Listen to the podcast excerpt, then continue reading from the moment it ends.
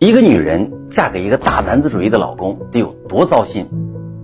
两口子闹矛盾，从来不认错，每次吵架你都得听他的，还都得你先道歉，是不是？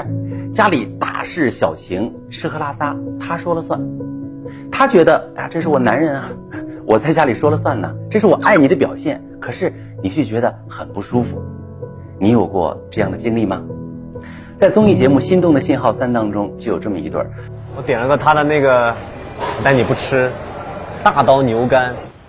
嗯，你点了吗？女生都快被逼疯了。朋友们，大男子主义的产生有两个原因。原因一，很多男的成长在那种特别传统的家庭。你观察一下你身边一些大男子主义的男生哈，他们从小接收到的教育就是男主外女主内。他的家庭呢，很大概率是爸爸出去赚钱，妈妈在家里打理一切。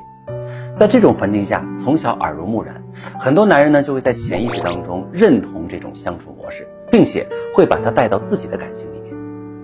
到了一段婚姻里面，他更是会理所当然的认为妻子就应该听老公的，不光要求你这要求你那，还试图百分百的掌控你。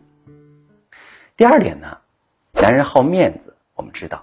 大男子主义的男人，他更加爱面子。你见过哪个男人出门会以自己多么多么听老婆话为荣的吗？很少。一群男的在一起喝酒撸串，谁要说自己是妻管严啊，在家都听老婆的，那是会被男人、被哥们看不起的，以后怎么混，对不对？所以你会发现呢，很多男人在私底下跟老婆相处的时候还挺好，有时候还挺能照顾老婆的感受，一到外面吆五喝六。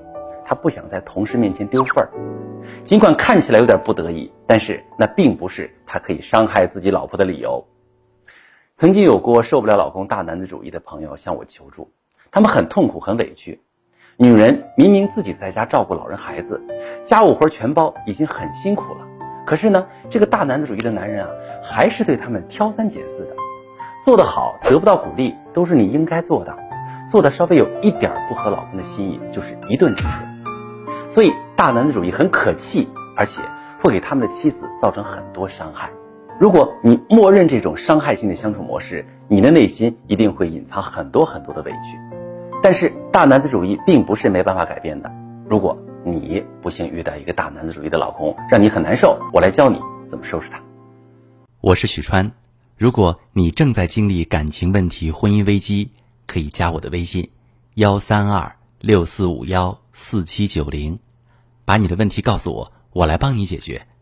如果你的朋友有感情问题、婚姻危机，把我的节目发给他，我们一起帮助他。